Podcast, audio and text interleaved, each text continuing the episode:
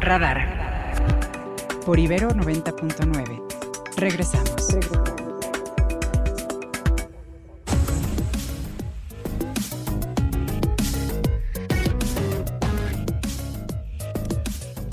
8 con 14, 8 con 14, ya está con nosotros Ernesto Osorio, que nos va a dar los detalles de la conferencia del presidente López Obrador. Ernesto, buenos días, adelante. ¿Qué tal, mi querido Oscar? Muy buenos días, Mario, amigos que nos escuchan, buenos días. Bueno, pues el presidente eh, salió un poco tarde de lo acostumbrado a su conferencia matutina. Esto debido a que, según lo comentó al arranque de la conferencia, pues eh, tardaron un poco en los informes acerca de cómo es que golpeó el huracán Otis allá en la costa de Guerrero, particularmente los municipios de Coyuca de Benítez, de Tecpan y de Acapulco, así como el de Benito Juárez, dice el presidente de la República que se tardaron justamente por estar abordando estos temas. Viaja ya para el estado de Guerrero los titulares de la ah, Marina y de Defensa, así como la secretaria de Seguridad, Rosicela Rodríguez, y en el lugar se encuentra ya la Coordinadora Nacional de Protección Civil, Laura Velázquez. El presidente eh, reitera que este huracán lo tomó por sorpresa, ya que en cuestión de horas pasó de ser una tormenta tropical a un huracán en categoría 5, que es uno de los que más ha golpeado fuertemente a nuestro país. Esto fue lo que comentó el presidente. Nos tardamos porque sí pegó muy fuerte, muy fuerte el huracán en Guerrero en la Costa Grande, en Acapulco, en Tecpan, en todo ese eh, tramo de Tecpan a Acapulco, Coyuca, de, Benítez, eh, Juárez y otros eh, municipios, Atoyac, los que están en esa, en esa franja y todavía eh, está afectando el huracán. Eh, se han perdido las comunicaciones por completo y eh, está saliendo el general secretario, el secretario de Marina, la secretaria de Seguridad y Protección Ciudadana, el secretario de Comunicaciones, Transportes, la directora de Protección Civil. Desde ayer estamos allá, hay eh, brigadas del Ejército, de la Marina, se está aplicando el plan DN3. Bueno, el presidente dice que hasta el momento no tiene un reporte de víctimas, que justamente se está haciendo todo el levantamiento de la información en las próximas horas, estarán dándolo a conocer. Le cuestionan al presidente si es que consideraría el visitar las zonas afectadas por el huracán. Él dice que dependería mucho de las condiciones del medio ambiente, ya que con, reitera, bueno, pues están suspendidos los vuelos, que la terminal aérea del, del ejército allá en Acapulco también resintió los daños de, ocasionados por este huracán y que están apenas en la evaluación de los mismos, pero que bueno, no se descarta que pueda viajar en las próximas horas o en los próximos días para visitar a las personas que hayan resultado afectadas por el paso del huracán. Y bueno, como es miércoles, pues no dejó el presidente de considerar su sesión de quienes quieren las mentiras con la coordinadora de redes, Elizabeth García quien hizo como siempre un acopio de la información que en redes sociales se difundió en algunos medios de comunicación y que en su interpretación afectan al gobierno del presidente Andrés Manuel López Obrador, sobre todo por lo que dice ella son mentiras. Particularmente hoy refiere un reportaje de Mexicanos Unidos contra la Corrupción en donde se hablaba acerca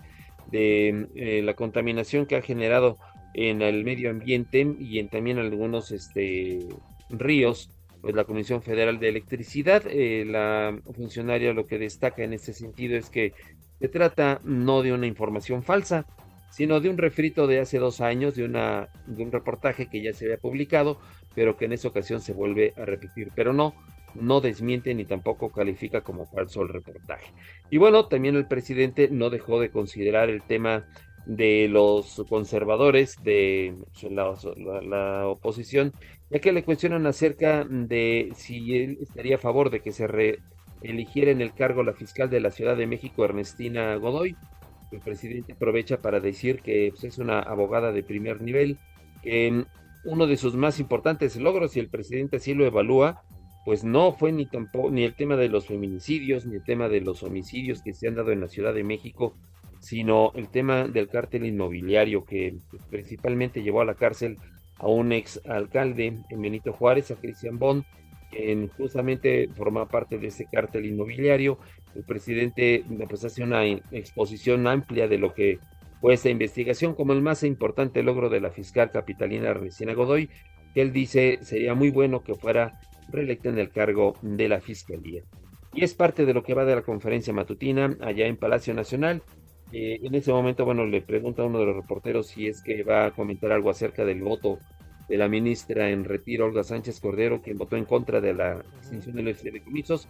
Vamos a ver qué es lo que contesta el presidente. Bueno, nos avisas, por favor, Ernesto. Estaremos al pendiente. Muy buenos días. Buenos días, gracias Ernesto Sori. Vamos contigo, Oscar, que nos tienes más noticias. Estas son las noticias. Estas son las noticias. Bueno, les contamos que la Fiscalía General de Tamaulipas dio a conocer que fueron condenados a 50 años de cárcel los 12 policías involucrados en la masacre de migrantes en el ejido Santanita de Camargo en este estado, donde 19 personas, 17 de origen centroamericano, fueron asesinados con impactos de arma de fuego y posteriormente fueron incinerados. Y el maestro Javier Oliva nos comentó hace algunos minutos sobre los números que arrojan los conflictos armados en el mundo y en este contexto, al ver los índices de violencia que vive nuestro país, esto fue lo que nos dijo aquí en Radar 99. Escuchemos.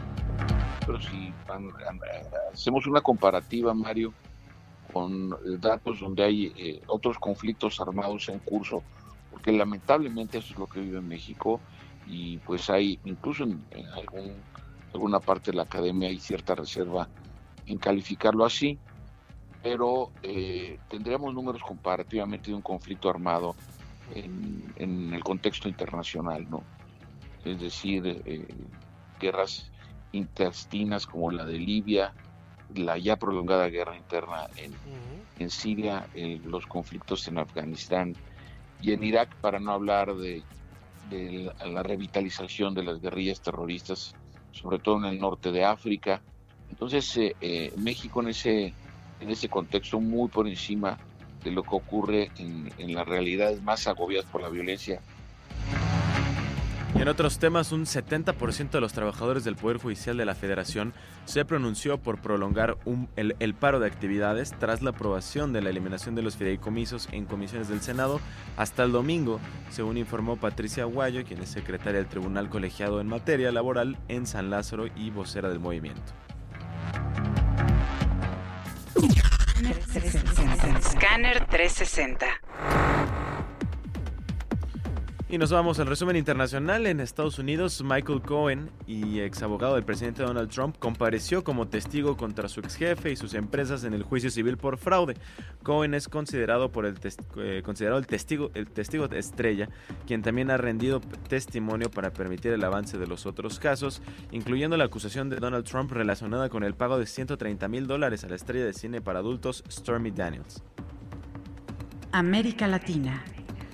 Y Johanna Vanessa Flores Jiménez, ministra nicaragüense de la Familia, Adolescencia y Niñez, fue destituida este martes de su cargo por el presidente del país, Daniel Ortega, sin precisar los motivos.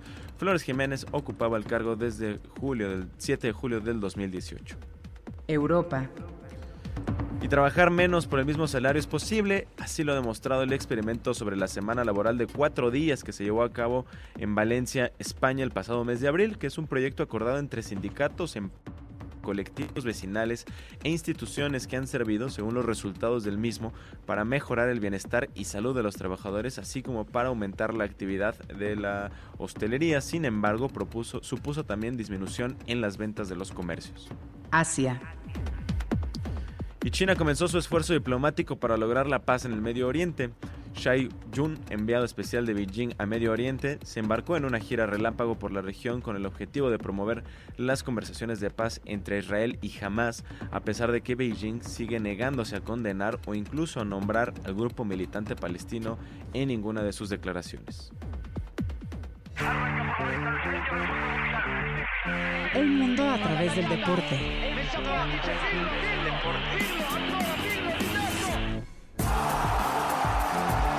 Crack 90.9. Y ahora sí nos vamos largos y tendidos en Crack 90.9 con Omar García y los detalles de la información deportiva. Omar, te saludo nuevamente con mucho gusto. ¿Cómo estás?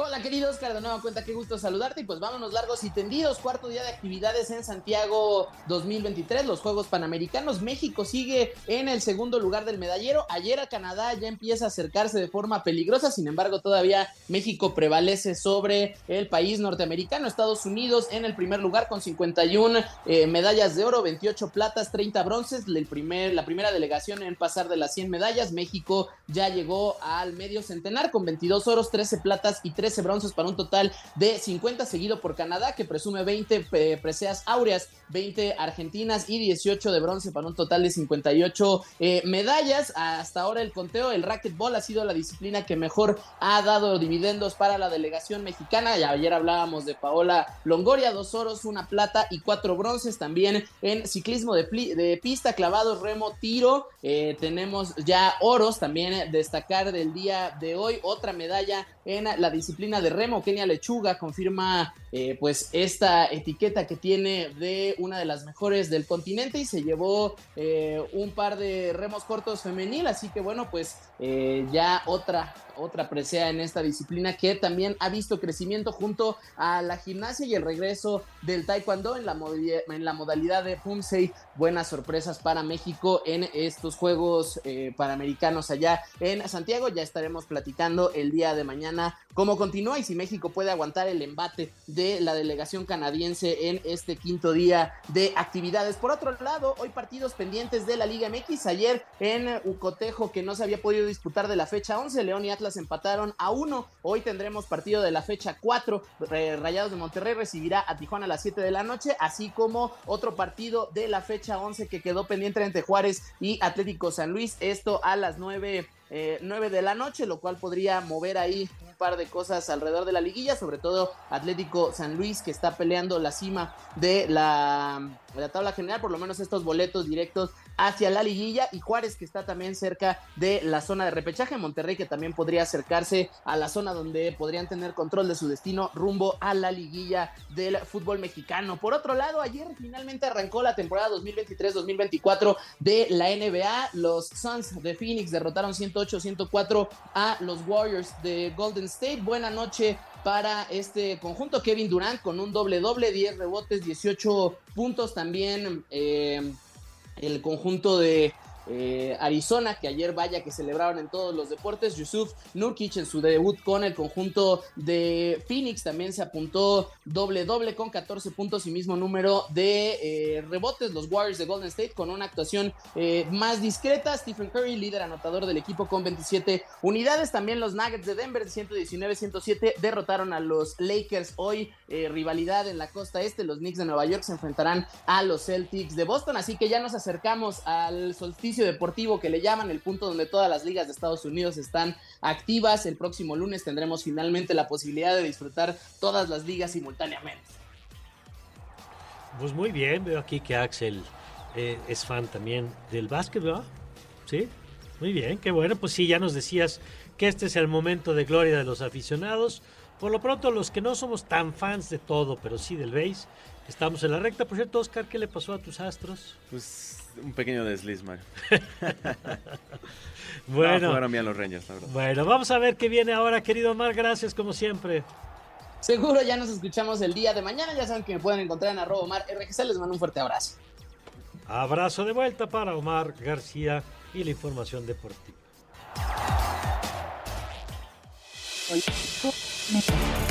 Político MX.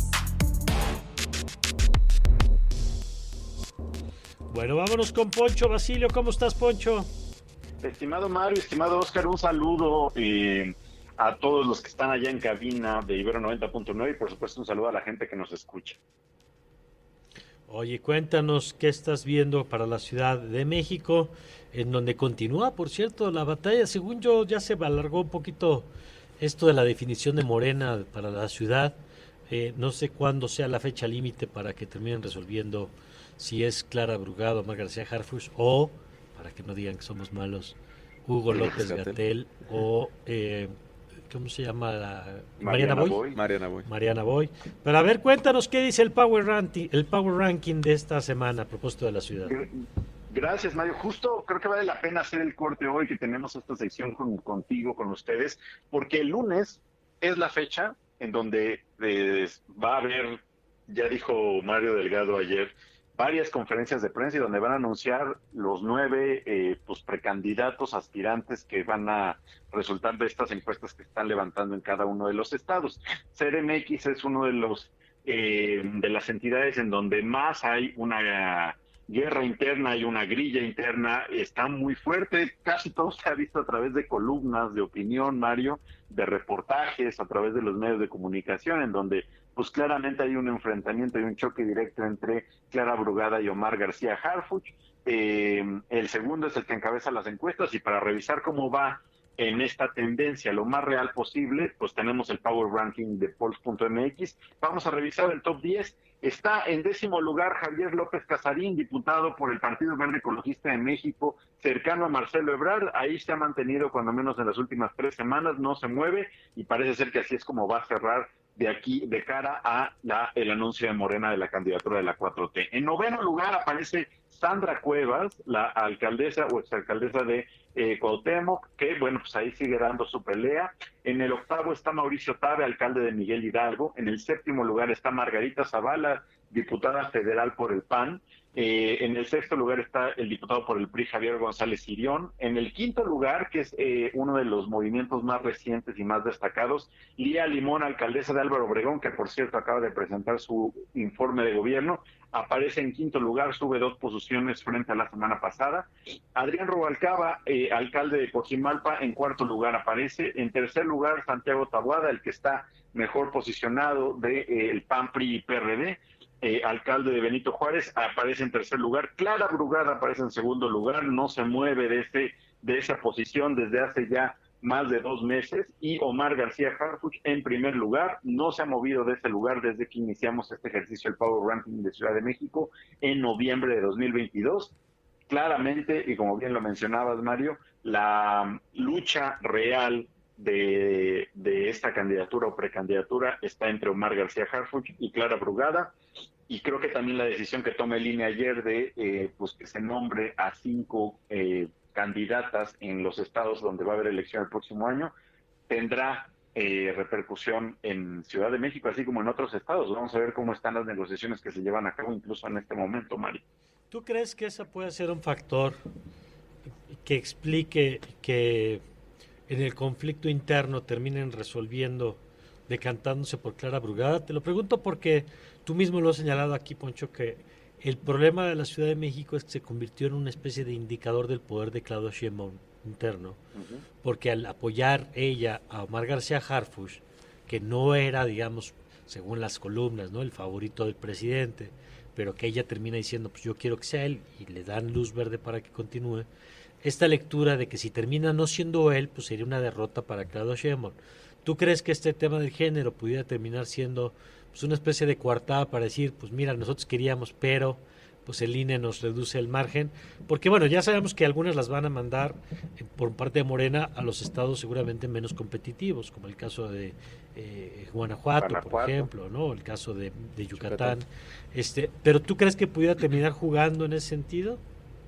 Yo, yo creo que es una gran posibilidad, pero eh, también la información que tengo es que, pues digamos, la intención se mantiene firme eh, de que en Ciudad de México eh, el, deseo real es que se postule un nombre y por lo tanto este, se inclina más la, la decisión hacia Omar García Harfuch, así como los resultados de las encuestas. Pero sí es cierto, creo que eh, digamos, esta coartada, como bien lo describes, eh, Mario, puede dar una explicación de, bueno, ¿sabe qué? No fuimos nosotros, se tiene que respetar la decisión del INE y este, nos inclinamos por una mujer, que en este caso la que se inclinaría más en esta cuestión de género sería Clara Brugada. Yo reitero, me parece que en el caso de Ciudad de México hay una inclinación mucho mayor a mantener la decisión de que sea un hombre y que sea Omar.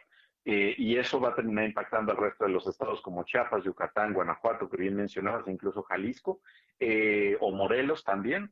Eh, entonces, opciones, digamos, hacia dónde mover la decisión de mujer tienen. Eh, sí creo que hay una presión muy fuerte en la negociación política en las mesas en este momento, eh, pero todo, todo se va a anunciar el lunes y creo que va a ser más temprano que, que, tarde que sepamos quién, quién se va a llevar esta precandidatura. Buenos días, te saluda Oscar Reyes.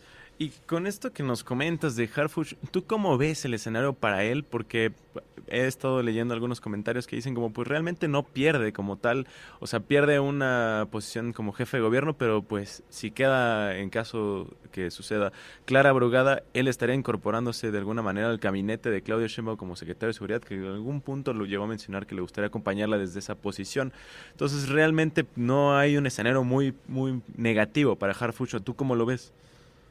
Sí, eh, Oscar, qué gusto saludarte. Y sí, efectivamente, eh, eh, tiene una muy buena posición, ya sea aspirando a un lugar en el, en el equipo de campaña de Sheinbaum o hasta en el gabinete federal, que lo tendría de manera segura.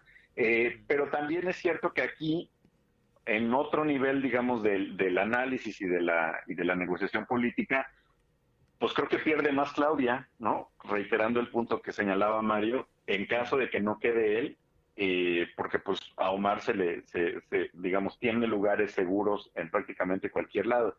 Eh, me parece que ahí es donde está el, el, nervio que va a tomar la decisión, eh, porque si no queda Omar, va, a ser un golpe más, mucho mayor para Claudia que el que pues, se, ratifique este, este respaldo que le brindó prácticamente desde el inicio de, de tomar el, el, bastón de mando. Eh, Omar, pues me parece que con el perfil que tiene dentro de la 4T, está muy bien parado y tiene lugares para, para, para, para tener, pero yo creo que él en su máximo interés también está la candidatura este, en pues la Ciudad de México. Por cierto, vamos a ver, Poncho, si no hay manotazos luego en la Ciudad de México, en Morena, después de lo que le pasó ayer en el Estadio Azul, ¿no? Que algunos comparaban con lo que le pasó en, ya en campaña alguna vez a Josefina Vázquez Mota que en su caso no fue que el estadio no lo llenaran, sino que el evento, si no mal recuerdo, se alargó y fue mal planeado, estuvo mucha gente en el sol y cuando empezó a hablar Josefina Mota, la gente iba saliendo del estadio y esas imágenes pues le pesaron mucho, ¿no? Ayer eh, pues resulta que alguien hizo mal su tarea, no se llenó el estadio, estaba prácticamente pues, con áreas muy, muy vacías y terminan pues cancelando su asistencia pues para evitar una imagen peor, ¿no? Pero Vamos a ver si eso no tiene algún tipo de manotazo local. Yo creo que lo van a tratar de compensar pronto con un mega evento, ¿no? Exacto, que se pasa noviembre y sí, ya obviamente también entre los columnistas se hablaba de que el propio equipo de Harvard estaba a cargo de este evento. Yo no tengo esa información y la puedo confirmar. Eh, lo, que sí es que eh, Morena en Ciudad de México ha tenido varios descalabros. No digo que sean tan recientes, pero sí creo que hay, hay ciertos antecedentes de, de por qué esos manotazos, como bien los describes, Mario, se dan en las mesas de Morena, sobre todo en Ciudad de México, por este tipo de pues, errores, ¿no? Porque básicamente, a ver, no, no, no seamos inocentes y sobre todo para los radioescuchas, pues estos eventos están perfectamente bien planeados, obviamente se lleva a la gente, no es como que la, los, los vecinos de alrededor del Estadio Azul hayan este, vean el evento y de manera espontánea se acerquen a llenar el estadio, pues no, básicamente pues se lleva a los asistentes, ¿no? Se llena el estadio y pues se hace un evento para tener las fotos, para tener digamos, los videos para tener los spots, este, y eso alguien falló, ¿no? Alguien falló, no se llenó, este, también venía la lluvia, etcétera, etcétera, pero bueno, este, creo que sí puede haber ahí ciertos, ciertos cambios o ciertos manotazos, pero sobre todo yo lo pensaría más de, la estructura de Morena en Ciudad de México y sobre todo de la estructura de Morena en la Benito Juárez, que sabemos que no es la más fuerte debido a que es una delegación pues tremendamente panista. De acuerdo, pues gracias querido Poncho. Un fuerte abrazo, Mario Oscar. Sigan a Pulse.mx, ahí están los últimos cortes de los Power Rankings de los nueve estados para que el próximo lunes pues tengamos toda la información de quiénes van a ser los precandidatos. Bueno, gracias, gracias Poncho. Alfonso Basilio, socio director de Político MX. Y vámonos a un corte, regresar estaremos con Araceli García, periodista de Nuevo León.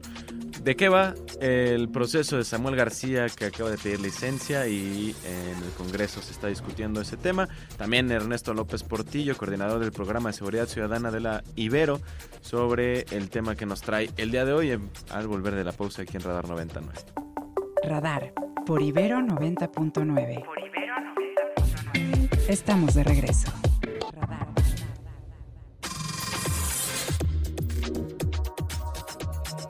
Claro, pero eh, tenemos que esperar que todo se dé correcto, los tiempos de Nuevo León y los tiempos de Movimiento Ciudadano deben de acompasarse. ¿El caso de Marcelo Ebrard ha habido acercamiento todavía más? Eh, el licenciado Marcelo Ebrard, eh, en términos de nuestra convocatoria y ciudadanas y ciudadanos que estimen conveniente participar, tiene abiertos los espacios para la participación política. Bueno, ¿y qué pasa? Ese era Dante Delgado. ¿Y qué pasa con Samuel García? Pues vamos con Araceli Garza hasta Nuevo León. Araceli, muy buen día. Gracias por tomarnos esta llamada. Muy buenos días, un placer saludarte a ti al auditorio y pues para informarte que bueno, pues como ya todos lo sabemos, el gobernador de Nuevo León, Samuel García, pues presentó una solicitud de licencia ante el Congreso Estatal, pues con vistas esto a ir a buscar la candidatura de Movimiento Ciudadano a la presidencia de la República. Sin embargo, bueno, pues el Congreso de Nuevo León ya le contestó y en este sentido le pide que aclare por cuánto sería esta licencia, porque de acuerdo como ellos lo dicen, pues está bastante ambiguo lo que solicitó, ya que cita un artículo de la Constitución en donde la licencia sería nada más por 30 días, sin embargo, él está solicitando lo que son seis meses. También le piden que especifique a partir de cuándo. Y bueno, pues también recordemos que él estaba pues informando que se quedaría como interino el secretario general de gobierno, Javier Navarro. Y bueno, pues en ese sentido también ellos dicen que pues eh, dependiendo el, el tiempo de licencia que esté solicitando, él podría dejar a alguien encargado, si fuera en este caso 30 días nada más, o si no, lo tendría que designar el Congreso Estatal. Ante esto, pues se le dio un plazo de 24 horas que vencen aproximadamente como a las 15.30 horas de hoy para que, bueno, pues él, aclare esta situación. Y bueno, pues recordemos que el gobernador había criticado mucho, eh, pues que su antecesor Jaime Rodríguez Calderón buscara irse a una candidatura para la presidencia de la República cuando era mandatario estatal y bueno, pues ahora él está pues digamos incurriendo en lo mismo. Por otra parte, también comentarte que él pues públicamente no ha dado declaraciones sobre esto, sin embargo, pues ayer pues compartió en sus redes sociales, como es su costumbre utilizar mucho las redes sociales, una fotografía junto al expresidente de Estados Unidos, Bill Clinton, en donde comparte que le dijo, bueno, pues que lo exhortó a que siga con sus aspiraciones presidenciales. Es la información que te tenemos este día. Bueno, la situación que se vive en Nuevo León con esta solicitud de licencia que él pide, lo que le contesta el Congreso de Nuevo León y el tiempo que le dan para que aclare esta situación. Bueno, ¿y qué es lo que se espera entonces que ocurra, Araceli? Porque pues, evidentemente cada actor trae su agenda, su, su calendario de tiempos, momentos. Entiendo que parte de la disputa pues es quién se queda cuando Samuel García se vaya, que será otro de los jaloneos relevantes, ¿no? Efectivamente, porque precisamente ayer en el Congreso de Nuevo León se reabrió un asunto en contra del secretario general de gobierno, Javier Navarro, eh, en cuanto a un juicio político que se estaba manejando porque él pues no había publicado algunas eh, de los, eh, digamos, pues iniciativas de, de, precisamente del Congreso, algunos de estos, y bueno, pues entonces ahora se reabre esta situación en contra del secretario general de gobierno y pues como tú bien lo dices, queda todavía pues ahí abierto qué es lo que se tendrá que que ver esta situación, sobre todo en el hecho de que, bueno, pues él tendrá que aclarar el día de hoy precisamente qué es lo que está solicitando, esta licencia por cuánto tiempo y ya de esto dependerá lo que decide el Congreso. Ok. Ahora, Celi, buenos días, te saluda Oscar Reyes. ¿Y se sabe hasta el momento cómo se lo están tomando al interior del partido de Movimiento Ciudadano y también cómo se ha visto esta, esta petición de licencia eh, dentro de las bancadas de oposición de, Movimiento Ciudadano, de los otros partidos, ah, con, el, con el gobernador Samuel García, el clima? Pues eh, al momento lo que han declarado las bancadas es que obviamente pues ellos no podrían negarle esta licencia porque es un derecho político que él tiene. Sin embargo, bueno, pues le piden que aclare y sobre todo para que el gobernador en un momento no quiera judicializar el caso, llevarlo a otras instancias porque pues entonces esa sería su intención tratar de judicializarlo para él designar sobre todo, bueno, quién se queda en su lugar. Bueno, vamos a ver qué que lo que quieren que no se haga una jugada política, ¿verdad? Claro, claro. Pues vamos a ver, Araceli, qué pasa en estos días, en estas horas, ¿no? Tendríamos que tener más claridad. Efectivamente será ya cuando vence este plazo que ya se decida qué es lo que le está solicitando para ver qué es lo que sigue. Bueno, pues gracias, Araceli. Claro que sí, estamos al pendiente aquí con información. Gracias. Araceli Garza es periodista que nos comparte amablemente la información desde Monterrey, desde Nuevo León. Muy bien, buena rolita para dar pie a Ernesto López Portillo. ¿Cómo estás, Ernesto? Hola, buenos días, qué gusto saludarte, qué gusto saludarlas a todas y a todos. Igualmente, Ernesto López Portillo, usted lo conoce, es coordinador del programa de seguridad ciudadana aquí en la Ibero. Y cuéntanos de Heroico, esta película de la que hemos hablado acá con su director y hemos tenido oportunidad de, de, darle seguimiento de momentos que ha tenido, como la presentación en el Senado, que tuvo casi en su preestreno y que ahora pues, sigue caminando y llega a nuestro camino nuevamente, Ernesto. Es correcto, Mario.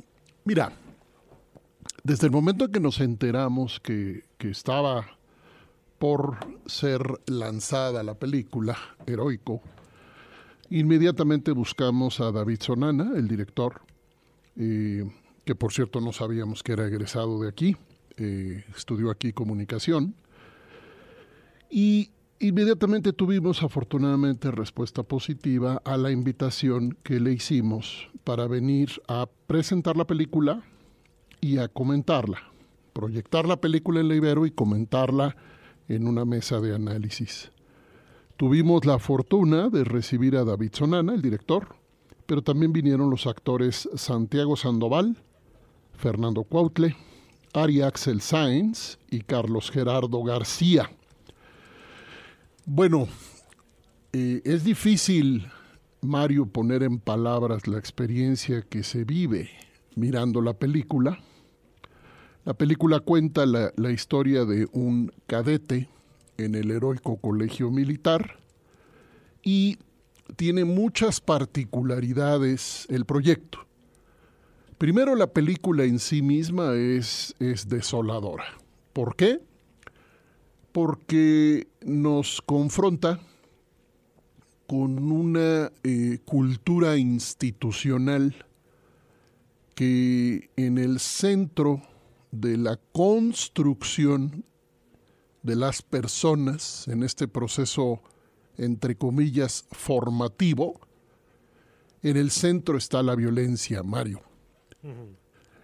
La, en la columna que hoy publico y que le llamo heroico, romper la humanidad para no quebrar la masculinidad, lo que relato es que la película nos enseña que hay que, hay que abandonar la condición humana si la entendemos como aquella que merece eh, dignidad y que tiene de manera ontológica por sí misma la persona derechos, si nos consideramos como sujetos, personas con dignidad y derechos, lo primero que te enseña la película es que necesitas romper tu propia humanidad para resistir y de esa manera evitar quebrar tu masculinidad. Estamos hablando de hombres aquí. Y por el contrario, rompiendo tu condición de dignidad y aprendiendo y resistiendo las violencias contra tu persona y todo tipo de violencias a tu alrededor, te preparas a través de lo que se conoce como una masculinidad militarizada. Es un relato devastador, valiente, importante y pues qué decir de oportuno, Mario. Precisamente en la mesa de análisis terminada la película en un auditorio que tenemos aquí en la universidad y que afortunadamente tuvimos lleno. Terminada la película, inicia la conversación y no habían terminado las sorpresas, Mario. tuvimos muchas sorpresas en la mesa. Por ejemplo, el relato de los actores nos dejó ver que la experiencia de grabar la película Heroico funcionó como una suerte de eh, sublimación, sublimación, en palabras del psicoanálisis, eh, incluso lo digo, lo digo en la columna, sublimar es transformar los impulsos instintivos en actos más aceptados desde el punto de vista moral o social. Eh, el personaje Luis, que es Santiago en la vida real, y que es el, cadete principal en la película, pues, él relató que en, su vida, en su vida real, pues, la película le permitió superar la condición depresiva con la que dejó el paso, con la, con la, la condición en la que lo dejó el paso por la institución militar. Y eso no es todo, Mario.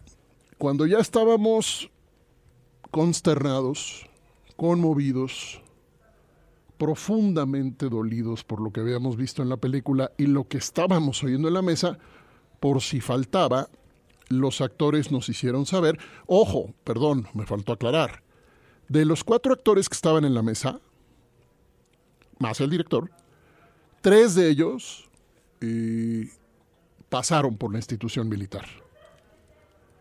Y ojo, David Sonan, el director, explica que entrevistó a muchos más. Es decir, hay una investigación. Se decidieron hacer el papel, aceptaron la invitación en el casting de la película, personas que pasaron por el colegio militar. Y entonces eso me permite regresar a donde estábamos de la mesa de Antier, aquí en la universidad, porque de pronto nos dijeron que la película se queda corta. Es decir, que los maltratos, los tratos inhumanos, crueles y degradantes, las torturas que atraviesan toda la película, no son todas las que en realidad suceden. Y ha habido reacciones a la película, y nos contó el director que eh, nos habló de 4 millones de vistas y después del lanzamiento del tráiler en YouTube. Y nos habló de 500 mil, eh, si entendí bien, 500 mil boletos vendidos en salas. Porque le preguntamos, Mario, entre otras cosas, qué, qué estaban viviendo, cuál era la reacción. Claro, claro. Y también hubo la pregunta que se esperaba, la pregunta sobre la censura. La película no tuvo censura. Esto es fundamental también. Hubo un momento en el que se intentó reclasificar a la película. Mm. Y eso eh, inquietó al director y parte de su estrategia fue eh, hacer público ampliamente que la película ya había sido clasificada como B15. Entonces, bueno, síntesis. Invitación a verla. ¿Por qué? Pues porque, como digo al final de la columna de hoy, los militares ocupan todo y sabemos nada. Están en todos lados, cada día más, y los vemos cotidianamente ya en nuestra vida pública, en las calles, en las carreteras, pero los vemos y a la vez no los vemos. No sabemos. No sabemos qué pasa dentro de esos muros. Y de pronto David Sonana dice, voy a hacer este proyecto. Es un proyecto independiente. Él consiguió todo. Él consiguió el financiamiento, lo explicó bien. Y, y logró una película que ha tenido reconocimientos en festivales internacionales y que recomiendo, sí, sí la recomiendo porque por encima del dolor que provoca, por encima del impacto que nos deja, o más bien por ese dolor y ese impacto, Mario, logramos hacer un poco de más conciencia de qué son las Fuerzas Armadas. ¿Y qué podemos esperar de las Fuerzas Armadas si tienen esas experiencias probablemente en una proporción muy importante en términos de, del total de personas que pasan por culturas institucionales que centralizan la resistencia para aprender a ejercer una violencia desde una masculinidad que precisamente si aguanta, si resiste cualquier eh, humillación, mm. las peores humillaciones hay que resistirlas para después ejercerlas. Sí, vaya. Es un aprendizaje, resisto para aprender a aplicarlo después. Aplicarlo después. La, pues ese es. La película incluye, con esto termino, la película incluye eh, la salida de personas del colegio militar a cometer delitos para regresar al colegio militar en proceso de, en, en el marco de la, de la formación. Entonces, bueno, ahí queda, Mario. Este es mi comentario y mi invitación a ver la columna de hoy en Animal Político. Muy bien. Gracias, Ernesto. Buen día. Buen día, gracias, Ernesto López Portillo. Gracias, Oscar. Gracias, nos vamos. Gracias, Mario, a ti y a toda la gente del auditorio que estuvo con nosotros. Yo soy Oscar Reyes, nos escuchamos el día de mañana. Gracias, Axel, gracias, Isra, gracias, Gio, gracias a todo el equipo. Se queda usted en buenas manos con el Vórtice. Le esperamos mañana jueves desde las 7. Yo soy Mario Campos y le deseo, como siempre, que tenga usted un magnífico, pero un magnífico día. Ibero 90.9 presentó los acontecimientos del día y las voces más actualizadas. Todos captados por radar 90.9.